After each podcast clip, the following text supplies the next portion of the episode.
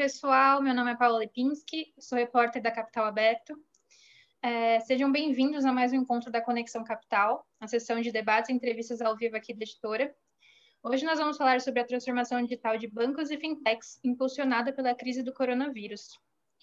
É, acho que todo mundo sabe que em 2020 é, nós passamos longos meses em isolamento social e nesse período o setor bancário viu mudanças na forma como as pessoas se relacionam com seus bancos. É, de acordo com a pesquisa World Retail Banking de 2020, antes do isolamento social, 49% das pessoas preferiam usar, o, preferiam usar o Internet Banking, número que saltou para 57%.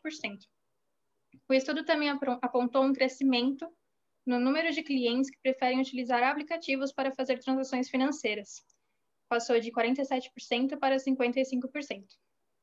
Com o aumento da procura por serviços digitais e a necessidade de retomada econômica, o Banco Central do Brasil está buscando implementar dois projetos de transformação digital. Um deles é o PIX, Sistema Brasileiro de Pagamentos Instantâneos, e o outro é o Internet Banking, um sistema financeiro aberto e seguro. Para discutir esse cenário marcado pela adoção de novas tecnologias e o aumento da concorrência, temos aqui alguns convidados muito especiais. Um deles é o Marcelo Mussi, sócio da PwC, Outro é o Marcos Cavagnoli, diretor de Digital Cash Management do Itaú BBA. O terceiro é o Thiago Álvares, Thiago Álvares fundador e CEO do Guia Bolso. E, por fim, mas não menos importante, contamos com a presença de Thomas Awad, sócio da gestora 3R Investimentos, que ficará responsável pela mediação do evento de hoje. Quero agradecer a vocês, quatro, que aceitaram nosso convite. É, tenho certeza que vai ser uma conversa muito rica. É, só antes da gente começar, eu quero lembrar o público que vocês podem mandar perguntas pelo Zoom e pelo YouTube, aqui pelo chat mesmo, e a gente vai ficar de olho para repassar para os nossos convidados. É, agora eu passo a palavra para o Tomás. Bom debate para todos nós. Obrigado, boa tarde. Ah, obrigado a todos que estão escutando a gente aí, aos meus, meus companheiros de, de live também aqui. Uh, eu vou tentar guiar, pelo menos iniciar com as perguntas para fomentar um pouco de, de debate. vou, se vocês puderem, vou passar a pergunta e aí os três puderem numa sequência aí a, a comentar a opinião de vocês, mesmo porque a, o histórico de cada um é diferente, então acho que vai ter vai ter um pouco de valor agregado com, com cada uma das visões aí dos, dos nossos três apresentadores.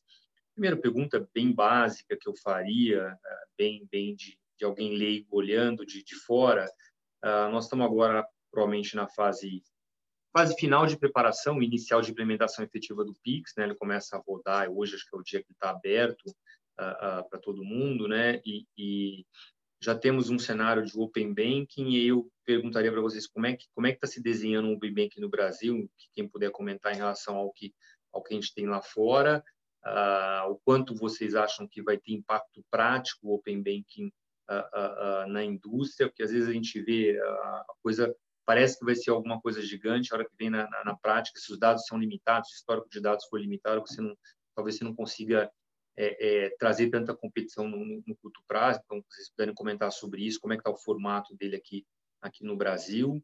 Uh, e se tem alguma coisa, estou fazendo uma pergunta um pouquinho longa inicial, se tem alguma outra área, produto uh, no radar que possa ser objeto de uma nova a, a, uma nova iniciativa aí, se o Banco Central já tem um, um, alguma coisa nova que pode vir depois de, depois de Open Bank aí, que imagino que já é um desafio bastante grande. Então, se a gente puder uh, começar por aí, se vocês puderem me ajudar e ajudar o público, uh, não sei se puder começar com, com, vou começar com o Marcelo e a gente vai rodando os três, os três uh, apresentadores aí.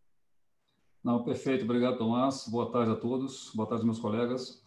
Bom, vamos lá. Eu acho que grandes mudanças. Né? Primeiro que o, a gente tem que colocar em contexto uh, o sistema financeiro brasileiro. Né? O sistema financeiro brasileiro ele sempre foi muito, muito moderno, muito vanguardista e já há décadas. Então, nós, nós estamos falando de uma, um modelo vencedor de maneira geral. Pela competência que a nossa indústria tem, mas também pela, pelo efeito das diversas crises econômicas pelas quais nós passamos. E aí tivemos realmente que criar um sistema bastante robusto para poder enfrentar é, os momentos mais complicados que nós tivemos na nossa economia. Tá? E esse, por um lado, do lado da indústria. O lado do consumidor, existem diversas pesquisas que mostram, é, de diversas empresas, que o brasileiro, de maneira geral, ele é muito, muito aderente a novas tecnologias, muito aderente a novidades. Tá? Então, nós temos uma, um nível de penetração, por exemplo, de celulares que é, é um dos maiores do mundo, é, inclusive de smartphones, o que dá, o que habilita muito a população a conseguir ter acesso a serviços mais sofisticados. O nosso meio empresarial é bastante criativo na forma de usar é, os, os, meios financeiros e, e, e, linhas de crédito, e nós somos bastante sofisticados em como usar é, tudo que tem à nossa disposição. E o lado de fintechs mostra isso. O Brasil hoje, principalmente São Paulo, é um dos maiores centros do mundo de fintechs.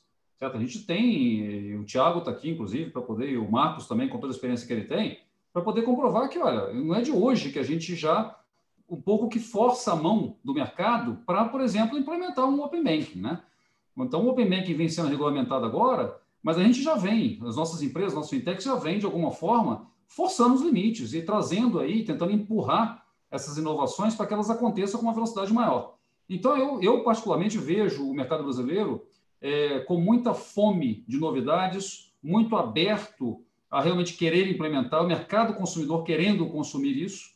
E nós temos também, em paralelo, todo um, um know-how tecnológico bastante elevado que pode fornecer as soluções necessárias para viabilizar é, todos esses serviços, todas essas propostas novas que venham de valor. Né?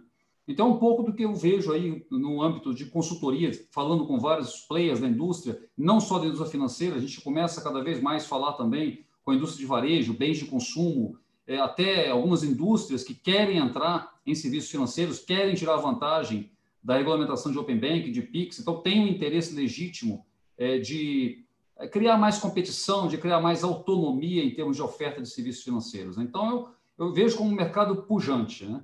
É, com relação à sua última pergunta, o que mais que pode vir por aí do Banco Central?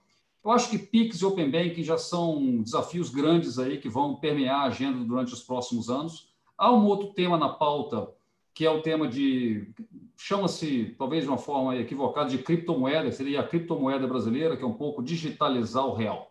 Na prática seria digitalizar o real, mas eu acho que isso vem para um capítulo posterior aí da nossa agenda regulatória, tá? Mas, basicamente, o que eu acredito é que nos próximos anos, tanto o Pix quanto o Open Banking vão estar tá enchendo bastante a agenda, ocupando bastante espaço nisso aí. Tá? Marcos, se você puder continuar, você.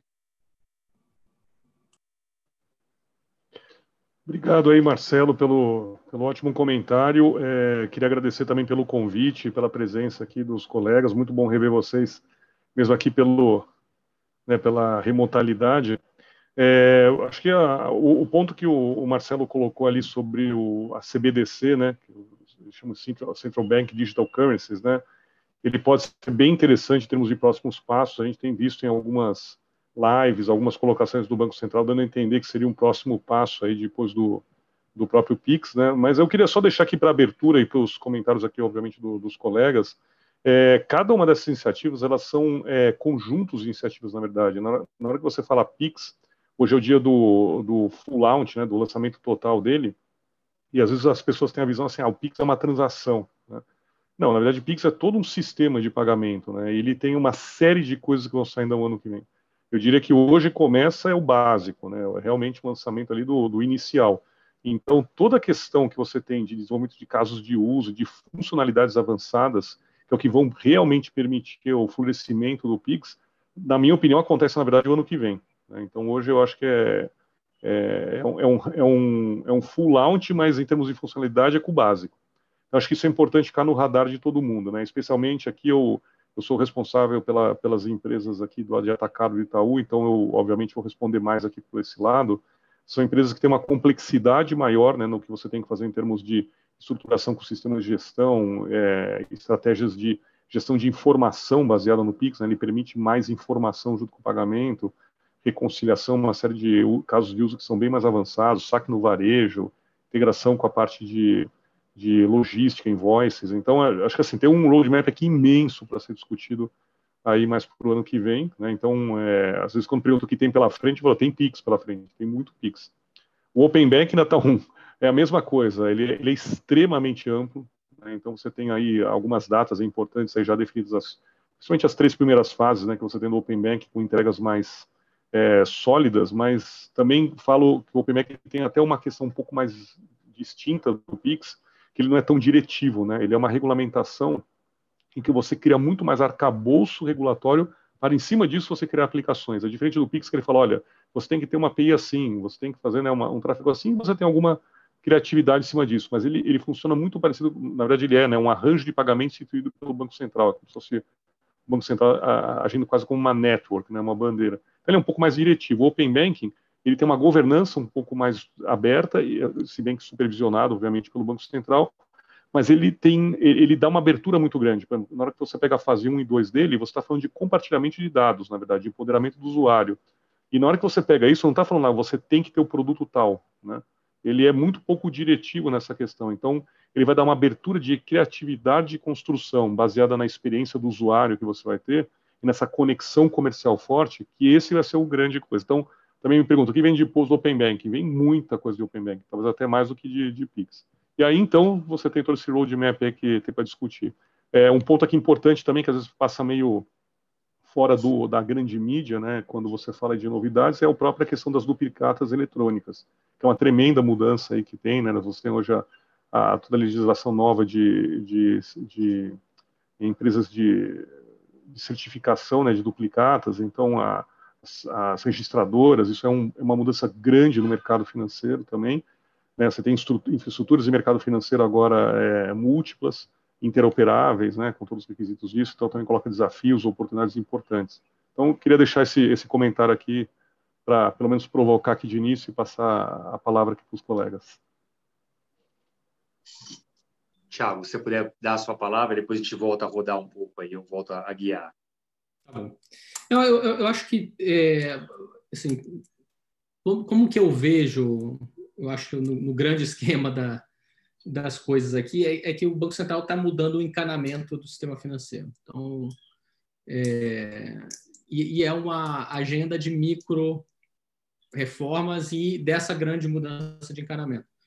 Retomando lá, assim, quando a gente criou o Guia lá em 2012, o que a gente viu era que o encanamento atual, na, na, na verdade, o encanamento daquela época, ele não era propício para inovação tecnológica. Ele tinha uma série de problemas, uma série de, de, de questões, porque ele não tinha sido desenvolvido para um, as novas tecnologias, não tinha sido desenvolvido pensando que você ia ter acesso a tudo pelo celular, que você ia ter uma, uma quantidade de gente usando o internet banking muito maior e mobile banking muito maior, que você ia ter competidores que iam entrar puramente de forma digital é, a capacidade de processamento de dados, isso tudo não tinha sido é, contemplado lá naquela época.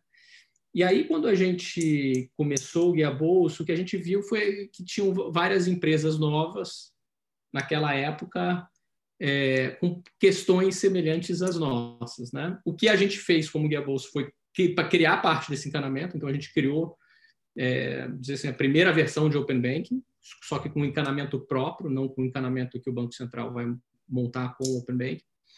É, e aí a gente também se criou uma associação chamada ABCD, que é a Associação Brasileira de Crédito Digital, e, e, e entrou com uma série de, de, pedidos junto ao Banco Central e uma série de, de pequenas mudanças que poderiam ter um grande impacto no final das contas. Então, tinha uma questão de débito automático, então, tem, tinha uma série de, de micro coisas. O que o Banco Central olhou, quando ele olhou aquilo, ele falou assim: olha, na verdade, em vez de fazer e atender pequenas coisas aqui, vamos realmente repensar o encanamento. Que aí entra Pix e Open Banking. É, e, e, sendo que eu acho que o impacto de Pix e Open Banking são, são, são muito distintos e são para públicos diferentes também. Então, quando você olha Pix, eu entendo que o impacto muito maior é se a gente segmentar a população em bancarizado, não bancarizado e aquele é, é, é, subbancarizado, vamos dizer assim, é aí que está o grande nicho, essa parcela subbancarizada e que está começando a entrar no sistema bancário, porque o Pix é, uma, é, uma, é, um, é um encanamento mais barato, vamos dizer assim, para o consumidor versus o que tinha hoje em dia é uma forma de ele movimentar dinheiro é, mais rápida, mas mais barata. Mas acho que o, o fator preço ali é, é, muito importante. E na parte de Open Banking, não. O Open Banking já quase que pressupõe uma certa bancarização, que você está falando de dados bancários que vão ser portáveis, né? Você vai fazer a portabilidade dos seus dados bancários, depois posteriormente até da movimentação bancária também lá na frente.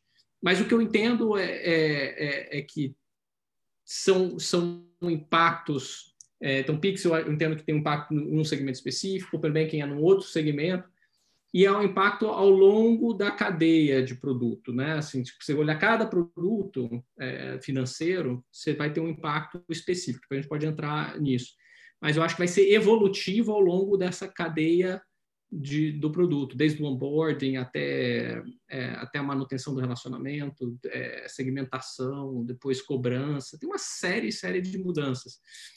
Mas não é que é uma revolução por completo, porque muda completamente uma coisa, eu acho que você vai mudando de patamar diversos, diversas etapas dos, dos processos, né? E aí, quando eu penso no, no que mais, aí para a última pergunta, é, eu acho que tem muita coisa ainda, na verdade. É, quando eu penso na, no que a gente tinha levantado lá atrás, tem portabilidade de crédito, por exemplo. Portabilidade de crédito não está prevista ali. É, existe uma regulamentação sobre portabilidade de crédito, mas ela não funciona tão bem. É, Open Banking meio que dá o arcabouço para que haja lá na frente portabilidade de crédito. É, mas eu estou falando de um exemplo, tá? Assim, tem vários e vários outros exemplos de coisas que podem vir a, a acontecer. E a visão do, do, Banco Central sobre Open Banking é que é um é, é evolutivo, é um organismo vivo. Essa é a palavra. Eu sou conselheiro lá, né, do, do Open Banking, sou um dos sete conselheiros da estrutura formal criada pelo Banco Central. E o que eles, o que eles deixam bem claro é isso aqui é um organismo vivo. A gente está falando da, da primeira versão, mas vai ter uma quantidade grande de evoluções e, e uma evolução permanente também. Então, eu acho que vai ter muita novidade por aí, tá? É grande o que a gente está fazendo agora, são esses encanamentos, mas eu acho que tem micros reformas ainda para serem feitas e ainda tem essa é, o próprio a própria evolução do Open Bank. Tá, obrigado. É, deixa eu, é, eu vou voltar, Marcos, para você, só rapidamente, fazer uma, uma tréplica aqui, rápida. Uh, você comentou um ponto importante que acho que está tá, tá um pouco mais fora do radar, né? Você falou que o Pix, em termos de quantidade de informação que ele vai trazer, que é uma coisa que é ao longo dos próximos 12, você falou mais de um ano para ele ser implementado, Marcos. Se pudesse dar um pouco mais de é, é, é cor aí, desculpa o jeito é, normal, mas é o que, que você pudesse falar, Marcos, de, de como é que essa, essa quantidade de informação, quanto isso facilita o trabalho, o trabalho, ou, ou, ou, torna a qualidade de decisão do banco no relacionamento com empresas melhor, o quanto isso pode também facilitar o trabalho das empresas em termos de checagem, se isso aí se conversa com a nota, a nota eletrônica, é, é que tipo de, é, você pudesse dar um pouco mais, que tipo de ganhos de eficiência dos dois lados você pode ter e talvez aí algum impacto também em custo de crédito por tornar a qualidade da informação melhor. A gente pode é, se o Pix pode gerar esse tipo de, de benefício do lado corporativo, acho que é um pouco, a gente vê muito o, o débito, né? Gente, todo mundo está muito focado no pessoa física débito, a gente escuta falar pouco do impacto do lado do, do lado do corporativo. Você passou rápido ali, eu senti que, que tem coisa interessante, eu não conheço muito bem. Você puder falar um pouco mais disso, explorar um pouco mais? Tá bom. É, o, até eu costumo falar, é normal que na, quando você vai para a mídia, né, um pouco mais massiva, a parte ligada mais à pessoa física, como o Thiago até comentou, é, é, ela é, ela drena mais, né, a pauta do Pix. Mas o Pix, assim, ele é usado de uma forma extremamente ampla. Ele vai ter desde o impacto, na minha visão, desde auxílio à bancarização, né, por ser uma transação mais barata. Então, você vai ter uma, uma, uma intensidade importante nisso, mas ele toca até grandes empresas, né. Então, você tem é, questões bem interessantes nisso. Então, é que cada uma delas dá para a gente ficar aqui uma hora, tá? Então, eu estou colocando aqui um pouco os assuntos para a gente né, pensar e, de repente, na hora das perguntas, o público aprofundar um pouco mais. Mas você tem, né, eu costumo falar, você tem, vamos pegar agora para essa parte de grandes empresas. Você tem o uso do Pix, tá? Enquanto tesouraria da empresa, né, que é o que é ela fazendo suas contas a pagar e receber, e você tem toda uma complexidade nisso, né? Imagina assim, uma, uma empresa que a gente atende aqui no Itaú, das médias para cima, né? Normalmente são empresas na faixa de 30 milhões de faturamento por ano para cima. Você tem uma complexidade maior do que, primeiro, de sistemas de gestão. Né? Os seus sistemas de gestão são sistemas de ERPs mais complexos, então a integração com eles é mais, é, é mais é, detalhada. Né? Então, é, foi criada uma série de soluções em torno do Pix, assim, que vão desde APIs até usando os, os códigos, né, os padrões de arquivo mais tradicionais, que são os KNABs, é, ou entradas na parte de mobile, internet, para você poder fazer isso. Você tem toda uma questão depois de como é que essas empresas imaginam, né? Eu e você que a gente faz alguns pagamentos, né? E já, já é complicado acompanhar, tem vezes que você esquece alguma coisa. É, mas aí, na hora que você vai para uma empresa, você tem milhares, às vezes milhões de pagamentos. Então, você tem toda uma complexidade de agendamento, de autorização, de segmento deles e segurança, né? É muito importante e que você precisa dar uma envoltória para isso. Então, esse também é um ponto importante do Pix, né? Quer dizer, é, ele, ele, deixa esses pagamentos primeiro 24 por 7 por 365, então você muda a dinâmica de trabalho da tesouraria. Então, você imagina, se tinha uma tesouraria que tudo bem, o pessoal vai embora X horas, né, por exemplo, né, porque você para as transações financeiras a partir de um certo horário. Agora não, elas vão continuar caindo num volume talvez bem maior, né, depende do setor, é, às 9 da noite, meio-dia da, né, meia-noite do, do sábado do, do ano novo, quer dizer, você vai ter a coisa funcionando 24 por 7, né? Então, isso impõe até questões de como é que a força de trabalho numa tesouraria funciona. Né? Então, é bem importante. Voltando um pouquinho no que a gente falou ali rápido, mas também dá para ficar bastante tempo, é a questão de informação. Né? Eu gosto de, de, falar o seguinte, o PIX, ele não carrega só valor, né? e é uma tendência dos métodos de pagamento cada vez mais modernos, eles carregam informação. Eles têm campos onde você pode botar mais informação, né? campos com mais quantidade de informação para você trocar. Então, isso pode auxiliar, por exemplo, em alguns processos de reconciliação especialmente quando você bate isso com questões logísticas, como, por exemplo, número de nota, às vezes um, um borderô né, de, de liberação de caminhão. Você pode criar N casos de uso construindo esses campos de informação de uma forma melhor. Aqui, de novo, numa perspectiva muito mais empresas, né, faz muito mais sentido para isso. Tá? Então, esse aqui é um, acho que são alguns pontos que a gente pode depois, eventualmente, se tiver alguma pergunta mais específica, falar um, um pouquinho mais. Né? Acho que é, para não estender muito, eu vou, eu vou parar aqui e deixar o pessoal aí, o, o Múcio, o pessoal comentar também. Tá, obrigado, obrigado. Eu vou, eu vou puxar para a próxima pergunta. Essa era bem focada em você por causa da questão de, de, de, de PJ, né, de, é, de jurídica. É, e aí eu vou pular para um outro assunto para depois a gente uma hora parar para abrir para as perguntas, né? Mas uh, como é que que cada um puder falar, cada um, obviamente, que são, são experiências diferentes entre vocês, como é que é o caminho de monetização das fintechs? Como que cada um de vocês vê o caminho de monetização desses negócios? Né? Eu, eu como um, um ex-analista de bancos, eu sou um usuário, acho que intenso de, de, de, de, aplicativos e tecnologia no meu dia a dia, como, como usuário, né? Mas eu, acho que como muita gente, tem uma grande dúvida. Eu sempre fui um analista de bancos, acho que eu, como analista muito cético com muita coisa, eu vejo muitos modelos de negócio que eu não, não vejo como vai ser monetizado. A minha impressão é que que hora que ele cortar o serviço de graça lá, vários deles, a, a, o, o, o cliente vai embora, porque até isso, o cliente, de novo, não no pessoa jurídica, mas no pessoa física, também tenho dúvida qual é o grau de fidelidade dele ao online. Né? É muito fácil ele abrir, ele tem mil aplicativos.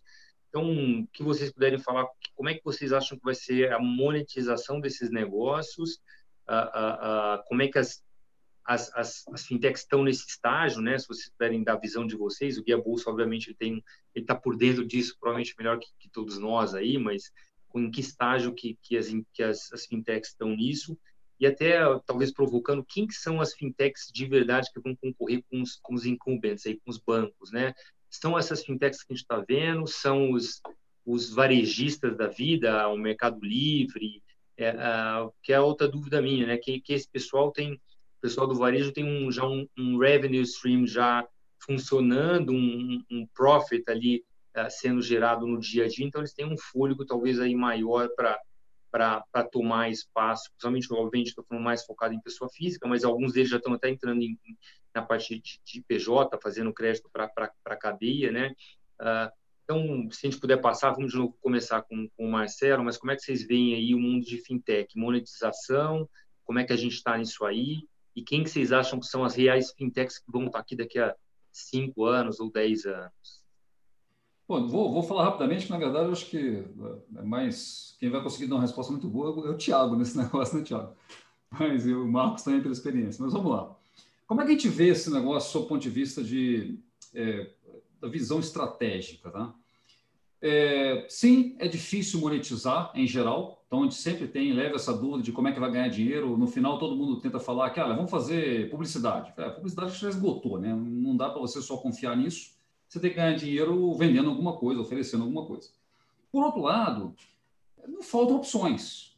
Né? A gente tem muitas opções aí de, de soluções que você pode cobrar por elas. E o público, de maneira geral, já provou que para determinadas é, é, opções de serviços, ele está disposto a pagar. Ele paga mais para ter conveniência. Agora, esse jogo é um jogo que, na minha opinião, vai ser ganho na, na experiência, na experiência que vai ser provido por cada uma das fintechs. Então, as fintechs que têm se destacado mais, ou as empresas digitais de maneira geral, nem só fintechs, que se destacam mais, são aquelas que oferecem uma boa experiência. E o que tem acontecido aí, eu tenho observado aí nos últimos, talvez nos últimos dois anos, tá? um fenômeno que começa a acontecer mais recentemente, principalmente no Brasil é que você começa a ver alguns players tradicionais, alguns bancos, algumas instituições financeiras se declarando como amigas das fintechs, amigas entre aspas, né?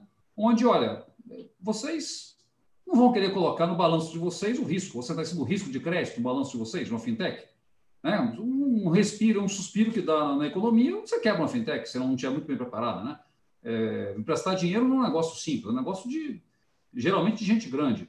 Mas, por que não você oferecer um serviço, uma fintech oferecer um belíssimo serviço calcada em cima de instituição financeira sólida, que possa fazer parceria e possa oferecer esse serviço. E ela vai conseguir ganhar dinheiro, vai conseguir monetizar uma mordida que ela vai dar no spread dessa, desse crédito, por exemplo, ou numa taxa de investimento de, que, ela, que ela possa oferecer, ou numa comissão na venda de um seguro. Quer dizer, tem, tem formas de você ganhar dinheiro tradicionalmente e lutando em parceria com instituições financeiras tradicionais a gente começa a ver cada vez mais esse tipo de operação. Às vezes, nem tanto só operação comercial. Muitas vezes, alguns fintechs, inclusive, estão terceirizando para bancos a sua operação, ou parte da sua operação, até para poder ter um custo mais eficiente ter uma rentabilidade melhor. Então, eu acho que a questão de parcerias, a questão de trabalhar conjuntamente, a fintech tirando vantagem de toda a, a criatividade, toda a capacidade de oferecer um serviço super especial para o usuário final, enquanto você tem uma instituição financeira tradicional que é capaz de gerir aquela complexidade típica de um sistema financeiro, como o nosso, por exemplo, que é um sistema financeiro robusto. Tá? Então, não sei se é uma resposta única, mas é, de maneira estratégica e vendo de cima, é isso que a gente começa a ver acontecendo. Tá? Menos preocupação com formas diferentes de ganhar dinheiro, talvez um retorno para se ganhar dinheiro das formas tradicionais, mas buscando criatividade na, na parcerização com as instituições financeiras de maneira geral. Obrigado, obrigado, Marcelo. É, Tiago, se puder continuar e depois a gente passa para o Marcos. Claro. É, eu, eu, acho que assim, é, é, difícil dar uma resposta única, porque fintech tem, putz, tem é um, são, são, são tantos é, setores diferentes, inclusive dentro do segmento de fintech, né? Tem fintech de investimento, tudo mais. Mas se eu tentasse agrupar assim os modelos de negócio, talvez tenham três tipos, tá, de modelos de negócio. Tem um, um, tipo, o primeiro tipo é um modelo de negócio em que você basicamente está competindo diretamente com uma instituição financeira, você está tentando ser uma instituição financeira, se já não começou sendo uma instituição financeira, né? Então, sou, sou um banco digital, sou às vezes começo com um meio de pagamento, depois vou, vou integrando e, e, e passando a ter todos os produtos para até chegar um momento em que eu consigo competir de igual para igual termos de prateleira de produto com uma instituição financeira e os produtos ssão meus, né? É, então essa, essa tem, tem uma visão de, de banco digital, vamos dizer assim. Aí, cara, é, é, uma, é uma questão, uma briga por funding, porque você tem que ter bastante funding, você vai ter, vai ser regulamentado e tudo mais, e, e, e tem gente entrando aí nesse, nesse modelo. Tem um segundo modelo, que é um modelo eu chamo de modelo de hub, vai, é, em que você não tem os produtos financeiros, mas par, você faz parcerias com diversas instituições financeiras e você passa a distribuir esses produtos financeiros e você passa a ter uma remuneração. É, o, o, a vantagem é porque você não tem um custo de ter esse, esse produto, de você ter que a complexidade de você ter esse, esse produto. Obviamente, a, a o, o, contra é porque você vai pegar uma parcela da remuneração em cima desse produto, né? uma comissão, alguma coisa desse tipo, e não o valor econômico inteiro de um produto que está sendo distribuído nessa plataforma. Mas é um modelo geralmente mais asset light, é, que quando dá certo é incrível, todo investidor gosta. E depois tem, eu acho, um terceiro modelo, que é o um modelo de infra. O modelo em que você, você é um, provedor de infra mesmo, sabe? Então, é, eu acho que a gente vai ver cada vez mais isso no Brasil, em que você está... É, é, existem algumas, por exemplo, algumas empresas que estão oferecendo é, banking as a service, por exemplo, tem algumas que vão. A gente mesmo, Guia Bolso, também está agora provendo serviço para B2B, no lado de, de plugar as instituições financeiras ao Open Banking, para elas já serem receptoras de dados de Open Banking, com base na tecnologia que a gente já desenvolveu. Então, acho que também você vai ter várias empresas se posicionando nesse lado de, de, de infra. É, sobre as vencedoras, é, é, é, realmente muito difícil dizer, e assim, está longe, tá, a gente está no primeiro minuto do, do, primeiro tempo, tá? Em relação a isso tudo. É, essa que é a verdade. Eu acho que a gente só vai conseguir ver quais são os vencedores daqui a 20 anos. Aí a gente vai estar aqui falando, está bom, esses aqui foram de fato os vencedores, porque a gente está muito, muito no começo. É, sobre outras empresas, outros setores, é, eu acredito sim né, que, que, vai ter isso e que e, é, já, já, existia de uma certa forma, né? JV entre varejo e banco e tudo mais faz parte. Você financiar o consumo ali do, do seu varejo. O que eu acho que eles têm de vantagem, fora a rentabilidade e tudo mais, mas o que eles têm de mais vantagem, de maior vantagem, é a margem de contribuição em cima do produto. O que, que eu quero dizer com isso? Eles podem subsidiar um pouco a taxa de juros, porque eles têm a margem é, comercial ali. É, então, que é uma coisa que nenhuma instituição financeira, inclusive, tem. É, então, isso eu acho que é uma grande vantagem. Fora, fora que tem, um, tem um, um, um fluxo e tudo mais. O que, o que, o que é difícil para nesse caso é você ter relacionamento. É, em muitos casos acaba sendo algo muito transacional e essas plataformas é, têm uma dificuldade de fazer, de, de, de, criar relacionamento. Eu acho que nessa, nesses casos aqui, quem vai ter uma vantagem maior vão ser, vão ser varejistas que são já de grande frequência, que já têm grande frequência. Né? Então, varejistas alimentares, por exemplo, tudo mais, tenderiam a ter uma vantagem em relação a isso, porque além da, da de consumidor e da, da margem do produto, também tem a recorrência, porque é um produto de, de compra recorrente, então você consegue criar um relacionamento é, ali dentro, né? Então, acho que obviamente tem outros, né? Tem, tem as próprias big techs, obviamente, que podem não só podem, como vão né, entrar. É, a, a, acho que não, não para competir diretamente, nesse, nesse primeiro modelo que eu falei, que é você ser um banco digital, não acho que é por aí. Acho que está mais para o segundo modelo, em que você é, vai, vai tentar ser um hub ou, ou, ou simplesmente vai estar tá ali facilitando transações que já aconteceriam é, na sua plataforma naturalmente. O próprio WhatsApp, né? O WhatsApp, obviamente, a gente já sabe que vai ser um PISP, que vai entrar no Pix, tem uma série de coisas que a gente já sabe. É, mas, no fundo, o que eles estão querendo fazer é, é, eles têm uma estratégia de, de junto ao merchant, né? junto ao estabelecimento comercial, eles querem concluir o last mile da transação, né? Porque hoje você vai lá, vê, pede, mas você não paga por ali. Você não conclui toda a transação ali dentro do, do WhatsApp.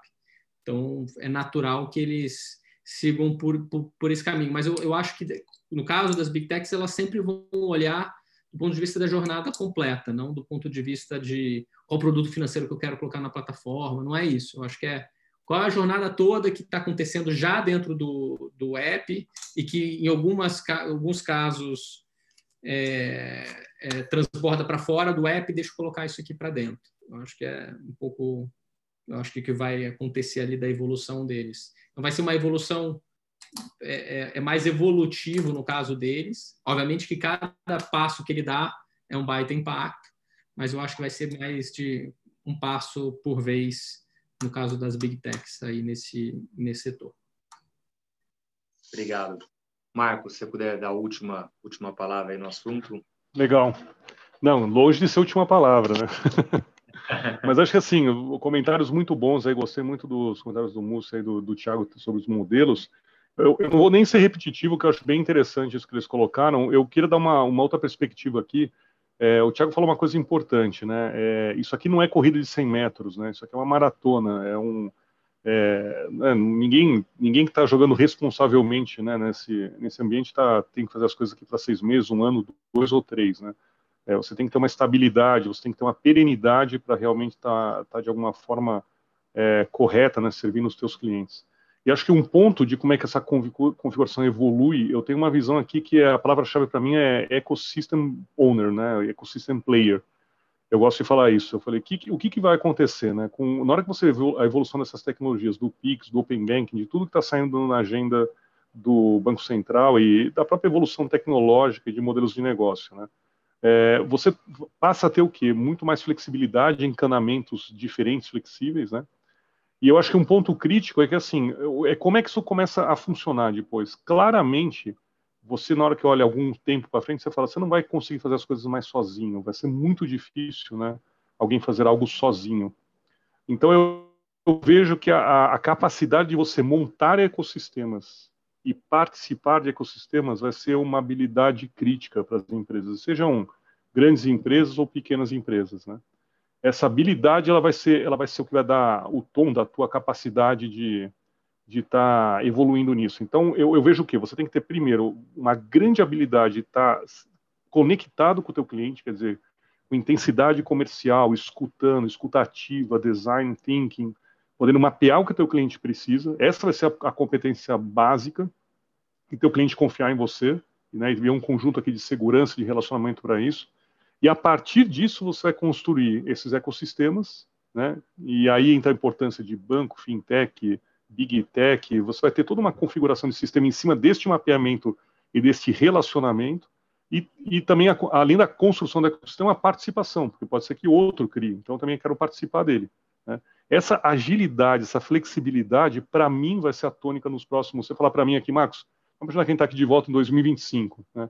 Vamos apostar aqui um almoço aqui no McDonald's e ver quem que, que, que você acha que chega lá no, na maratona, né? Pelo menos no meio dela. Eu vejo isso. Eu vejo players capazes de terem esse tipo de leitura do cliente conexão intensa, forte, né? É, representativa, relevante e a construção e participação de, em ecossistemas de uma forma extremamente flexível colaborativa, né? E, e focada no cliente, porque no fundo é, o cliente ele precisa assim, né? É, o cliente ele tem na cabeça, eu preciso de A, B, C e D. A questão é, não adianta eu chegar lá e achar que entender A, B, C, F, J. Né? Pronto, já sequenciei errado. Aí eu, eu preciso entender A, B, C, D, F, G, H, né? É, e dois a três até níveis para baixo. E entender que eu vou ter que construir essa cadeia com os melhores players. E essa construção é que vai fazer sentido para ele. Então, esse para mim é o verdadeiro conceito para mim do, do Open. E eu não falo nem Open Banking, né? Eu gosto, né, o próprio Banco Central já fala de Open Finance, eu gosto muito do termo do OpenX. É, eu vejo muito isso, a minha abordagem é muito na visão de OpenX, quer dizer, você poder ter ecossistemas abertos, com fluidez de informação, com fluidez de forma de montar solução, né? Que a própria tecnologia de API, cloud, vai, vai exponencializar nos próximos anos de uma forma incrível então, eu, eu, vejo isso aqui no, no, médio prazo, né, não vou nem falar longo, mas médio prazo, uns 2025 da vida, esse tipo de, de, ecossistema. E não vai ser só na área financeira, não vai ser só, por isso que eu falo que é OpenX, vai ter logística, em, em recursos humanos, em diversas outras áreas. Né? As soluções vão ser feitas dessa forma. Então, a, a, leitura e a capacidade de compor e participar que vai passar a ser crítica. E a própria economia, né, a, a monetização vai se dar em cima dessa, dessa rede, né? porque você então, imagina, você é um ecosystem é, player que sabe montar bem, poxa, você vai ter uma montagem boa de serviços e você vai ganhar do que você está fazendo, o que está passando por você. Você é um ecossistema, né? Se você é um bom ecossistema player, você também participa do ecossistema de outros. Então, ótimo. O outro está ganhando com você, ótimo. Estão ganhando os dois juntos, não tem problema nenhum. O problema, a questão é, o cliente está satisfeito, o cliente está tá feliz nesse ecossistema, não está. Esse ecossistema que não está não tá além do cliente, ele vai perder porque alguém vai montar. Então, e, é isso, é isso que eu vejo. E, não, e, vai, e vai deixar de ser difícil montar né, ou, ou, achar as peças. Isso é importante. Imagina na frente, a quantidade de peças vai ser alta. Né? Você vai ter muito serviço, vai ter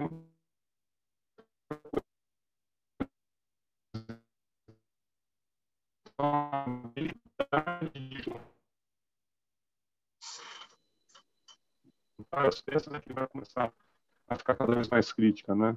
É, de cristal ainda não tenho, mas eu, eu vejo aqui estratégia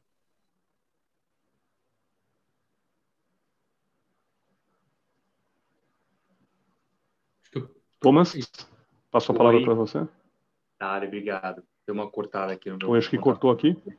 É, deu uma cortadinha, mas já voltou já. Uh, obrigado, obrigado pela resposta. Vou, vou partir para a última, última pergunta que eu tenho aqui para depois abrir, né? Estamos com 40 minutos, 42 minutos.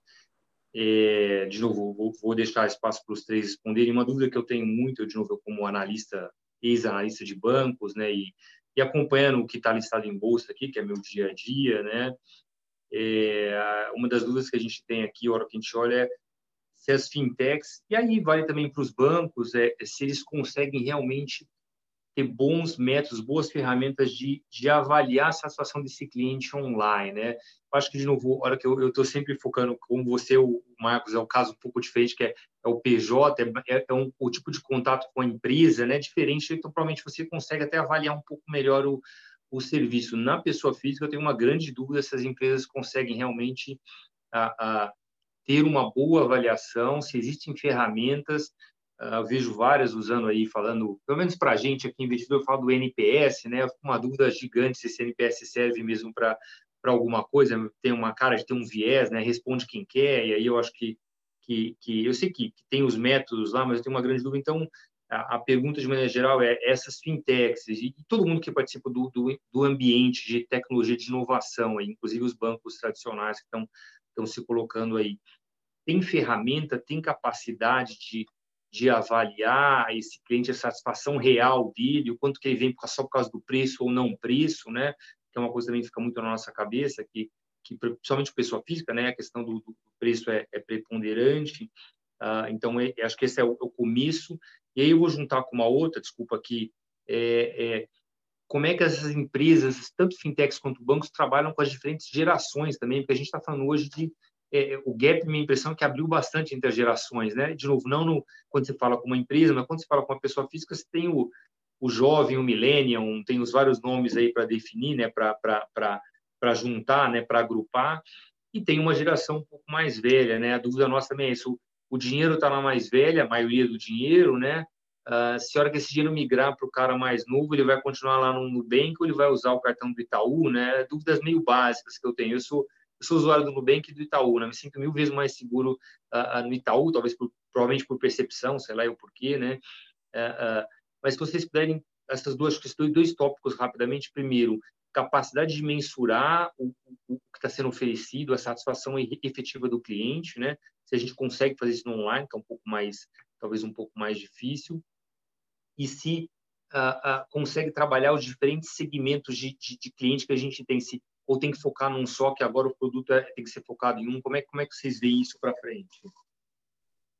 Ah, posso. Deixa eu falar aqui um pouco primeiro. Acho, acho que assim, lá, é, eu, eu acho que do lado digital, na parte da satisfação, avaliação da satisfação, acho que hoje a gente tem muito mais ferramenta para avaliar do ponto de vista quantitativo, quantitativo, importante isso, é a satisfação. É, aí tem desde reclame aqui, se, é, né, olhar reclame aqui das, das empresas e tudo mais, porque aí tira esse viés. É, e, obviamente, pesquisa de NPS, assim, é uma das coisas. A pesquisa de NPS tem, sim, o viés de, principalmente, de em que momento que você pediu para a pessoa preencher é, a pesquisa de NPS, se é quando ela começou o serviço, contratou o serviço, ou se é quando passaram-se seis meses. São coisas, vai ser NPS bem diferente. Quando ela acabou de contratar o serviço, geralmente ela está encantada e tudo mais, o NPS mais alto. Daqui a seis meses, será? Né? Então, tem viés sim. E tem, e tem, e tem, assim, tem um atendimento, né? Hoje em dia, com atendimento digital, via chat é, e tudo mais, também é mais fácil você avaliar o índice de satisfação do seu atendimento, né? o CSAT, que chama. É, então, a, acho que hoje você tem muito mais ferramenta do que antes para avaliar. A parte qualitativa de você estar tá lá é, falando né, com a barriga no balcão, você perde. É, mas ao mesmo tempo era mais difícil você gerenciar muitos clientes, a satisfação de muitos clientes é, antigamente. Então, eu não tenho dúvida nenhuma que é muito melhor hoje em dia. É, sobre, o, sobre a questão das gerações, é, é, eu, eu, eu acho que tem, tem, tem alguns grupos aqui, tá? É, tem sim bancos que estão claramente se posicionando mais para uma determinada geração. É, e, e, o que vai e aí para mim às vezes em alguns casos é, é, é, eu lembro da migração de das pessoas lendo jornal físico versus o portal eu lembro de de eu, de eu ir para o trabalho com a Gazeta Mercantil debaixo do braço abrir a Gazeta Mercantil enquanto tinha analista ali do meu lado no UOL e tudo mais tudo já já tinha migrado completamente para portal, aquela, aquela geração, e eu estava lá na Gazeta, lendo Gazeta Mercantil, impresso, falando, não, mas o impresso eu consigo ler melhor e tudo mais. Então, tem. Mas o que, que acontece? É, é, essa geração que já começou com o portal, ela vai continuar com o portal. Não é que ela vai migrar para quando ficar mais velha, vai migrar para o papel. E o que acontece é que a minha geração, é, em algum momento, vai migrar para o portal. Então, então é, é, eu, eu acho que é importante levar em consideração. Sim, tem uma questão de geração muito clara.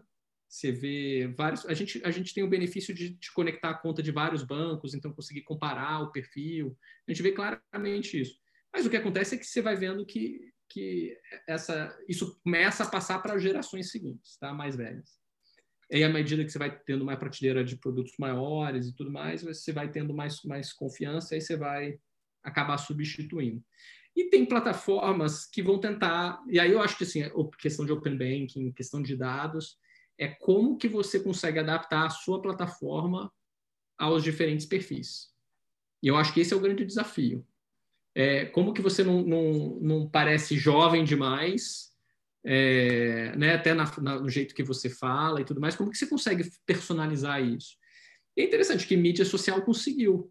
É, é, você tem lá o, sei lá, YouTube mesmo, né? Você tem uma, um grau de hiper personalização em que um feed lá do, sei lá, em qualquer rede social meu vai ser diferente do, de outras pessoas aqui.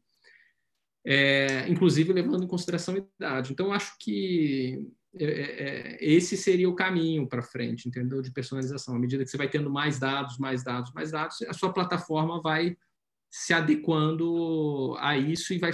E ao invés de você ter Uniclass, Personalité, esses segmentos que são mais rígidos e grandes grupos, você vai ter uma micro segmentação, né? uma hipersegmentação. É, então, é assim que eu vejo um pouco uma evolução natural. É, obviamente precisa de muita tecnologia, muito dado, saber o que fazer com dado, mas para mim essa seria a evolução natural é, para evitar se cair numa geração ou, no outro, ou em outra. Obrigado, Thiago.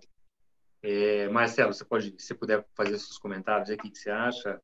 Claro, vou fazer rapidamente. O, bom, primeiro, com relação ao tema de como medir satisfação, sinceramente, acho que a resposta do Thiago está perfeita. Então, acho que não, não vou acrescentar nada, concordo plenamente com ele, as informações estão aí. É muito mais uma questão de saber utilizar e levar em consideração a questão temporal, né? Porque realmente isso aí é muito relevante. As pessoas mudam de opinião, as opiniões estão cada vez mais voláteis. Então, medir isso aí ao longo do tempo da experiência é uma coisa importante. Com relação ao tema de de evolução também, eu diria o seguinte: eu acho que vou na mesma linha do Tiago, eu só vou ponderar um ponto aqui que é assim: a gente tem que parar de querer tirar fotos e tem que começar a olhar o filme. Porque a verdade, e um pouco como o Tiago já colocou, é que uh, as opiniões, as vontades, elas evoluem. Elas evoluem ao longo do tempo. Uma coisa que eu quero fazer hoje, já não quero fazer daqui a um mês. Uma coisa que eu não queria fazer hoje, de repente, daqui a dois meses, eu quero fazer, eu quero aderir.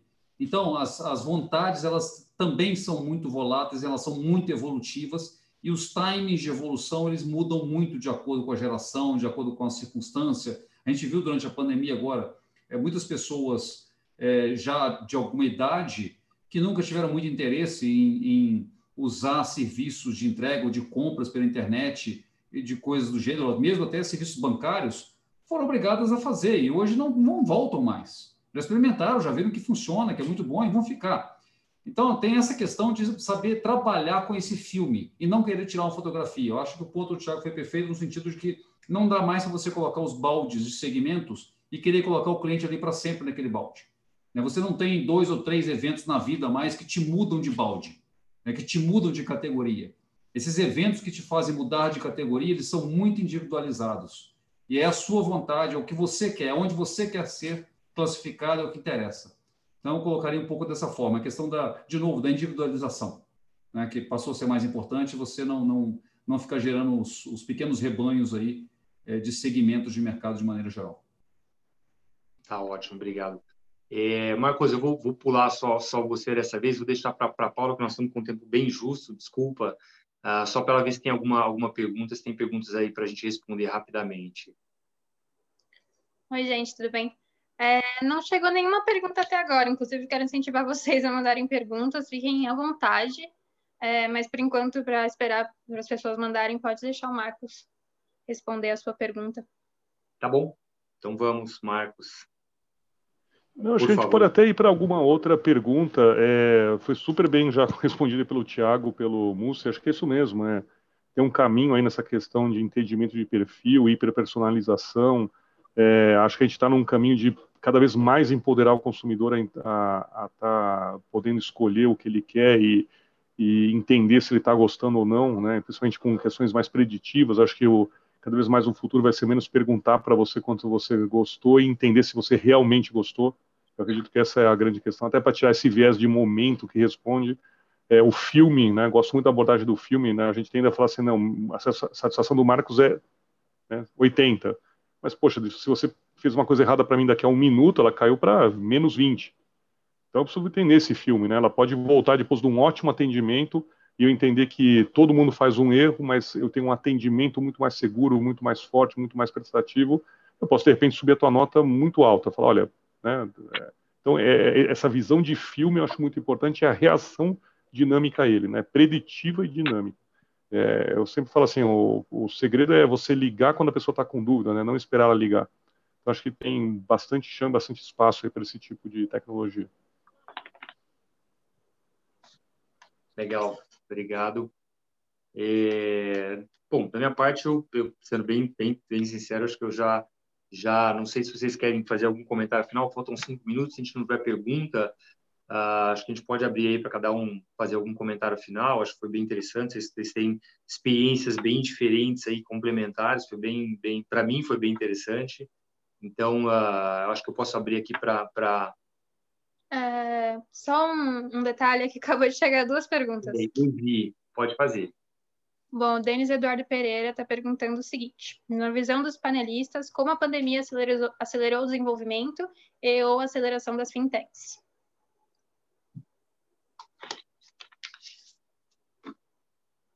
Quem que se, se candidata a responder? Eu também, como estamos com tempo, Olha, Bom, só, só...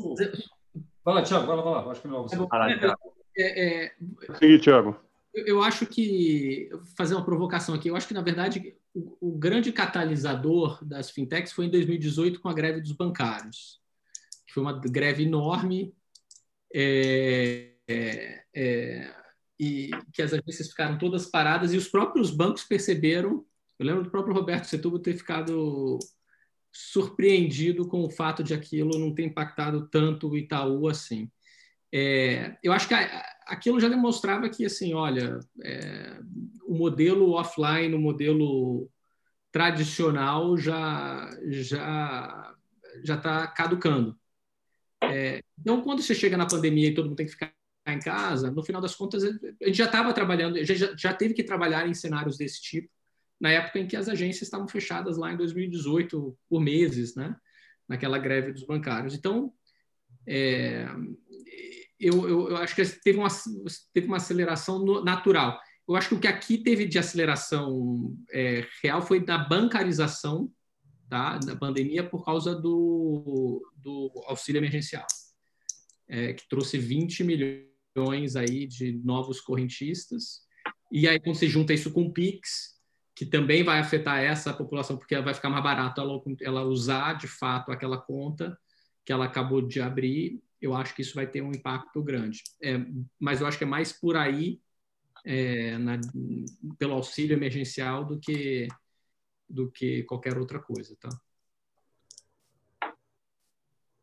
Paula, se quiser fazer a segunda pergunta, acho que vale a pena, pelo tempo que a gente tem. A segunda pergunta é do Bernardo Carvalho. Ele perguntou o seguinte: Minha dúvida é sobre, é sobre que impacto as transações em ambiente de Open Banking terão sobre o entendimento da economia informal.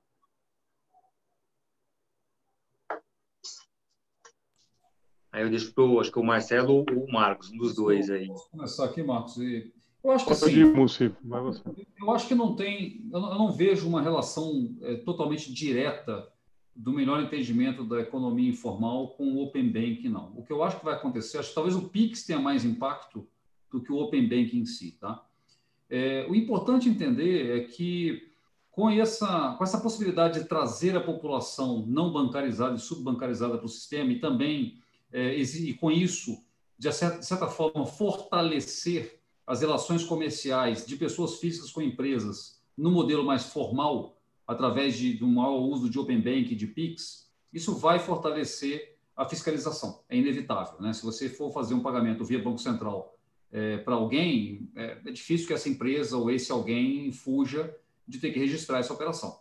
Então, um dos benefícios que se espera, que o Banco Central espera e mira com, com questão de, de PIX, principalmente, o Open Banking também, de certa forma, eu diria mais o PIX, é tirar um pouco dessa informalidade da economia. Tá? Então, é um benefício que se espera, sim, desse modelo, mas é uma relação talvez mais indireta do que direta, na minha opinião. É mais uma questão da, da digitalização, da desmaterialização das relações comerciais. Você para de usar papel moeda e parando de usar papel moeda, de maneira geral, você vai para um meio onde você tem mais controle, você tem mais possibilidade de fiscalização. É assim que eu vejo. Obrigado, Marcelo. Uh, bom, Paulo, eu acho que a gente, a gente cumpriu aqui um, um, um roteiro bom, já estamos com 18h59 e acho que, se você quiser, acho que já está na hora, a gente pode até encerrar, né, para cumprir o horário fielmente. Aí, o que, que você acha? Claro, claro. É, eu queria agradecer a presença de vocês de novo. É, espero poder contar de novo com vocês no futuro, em outros eventos da Capital Aberto. Foi ótimo o evento de hoje. É, eu aproveito esse finalzinho de evento só para convidar quem está assistindo pelo Zoom e pelo YouTube a participar do nosso próprio encontro virtual, que será na próxima terça-feira, dia 24, e o assunto vai ser dados inteligentes.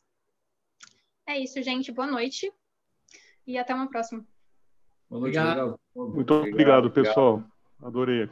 Obrigado. Tchau, tchau. Obrigado a vocês aí. Marcos, Marcelo, Thiago. Tchau. Tchau, obrigado. Até logo. Tchau, tchau. Tchau, Paula.